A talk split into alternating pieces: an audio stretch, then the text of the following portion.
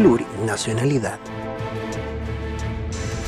Bolivia está pasando por momentos turbulentos debido al golpe de Estado que sufrió el gobierno de Evo Morales en octubre de 2019.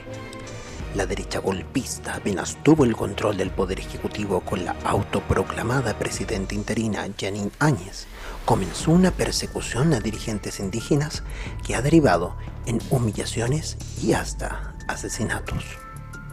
A esto se suma la persecución a integrantes del MAS, a ministros del gobierno y la orden de arresto contra Evo Morales. 12 años después de declarada la plurinacionalidad de Bolivia, ella peligra.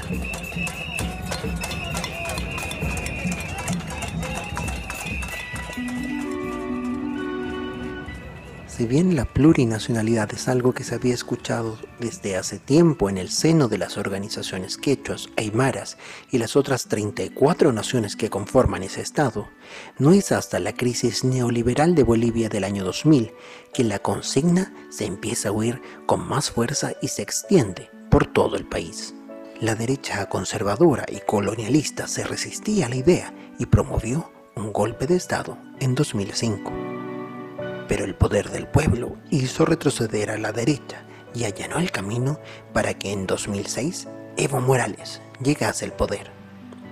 Así, el proceso constituyente en Bolivia dio como fruto una carta fundamental que incorporó la plurinacionalidad como parte de la denominación del país y dio reconocimiento constitucional a todas las primeras naciones, asegurando porcentajes de participación que, en 2017, llegaron a un 28% de la representación en el Parlamento. A pesar de los muchos avances en materia de beneficios sociales y la integración de saberes de las primeras naciones a la institucionalidad estatal, hay muchas voces críticas que provienen de esos mismos pueblos originarios respecto al real interés indigenista de la izquierda boliviana.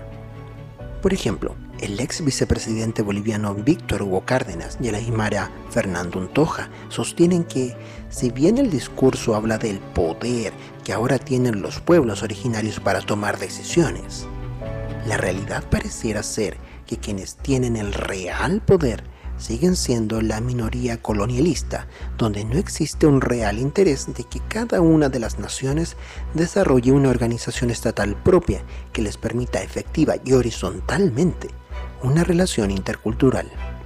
Pareciera que la plurinacionalidad es el sustento de una izquierda oligarca que se quedó sin discurso después de la caída del muro de Berlín, pero donde la maquinaria colonizadora permanece intacta.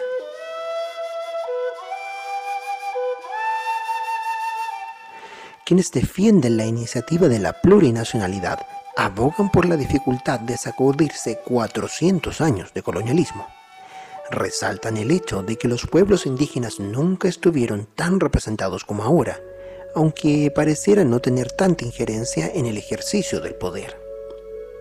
Apuestan a transformar el Estado desde dentro, asegurando también que los beneficios sociales y la defensa de los derechos fundamentales lleguen a las 36 naciones.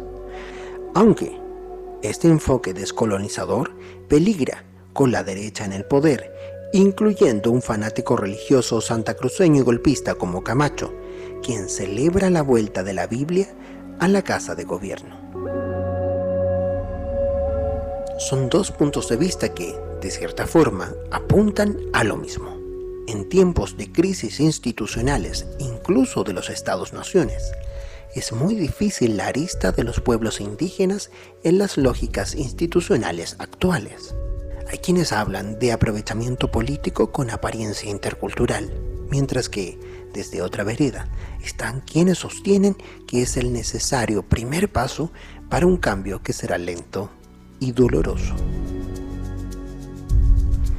Chile necesita dar ese paso también, porque la negación violencia y marginalidad han caracterizado la relación de las y los criollos con los nueve pueblos originarios que habitan también el territorio del país.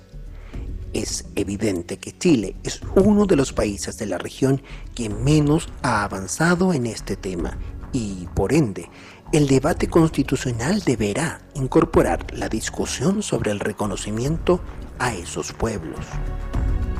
Por de pronto, es claro que no podemos seguir hablando del pueblo de Chile, sino de los pueblos.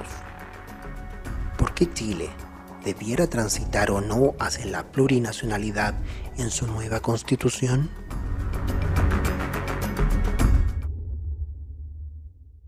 Este contenido forma parte del curso digital hacia nuestra Constitución de la Universidad Abierta de Recoleta.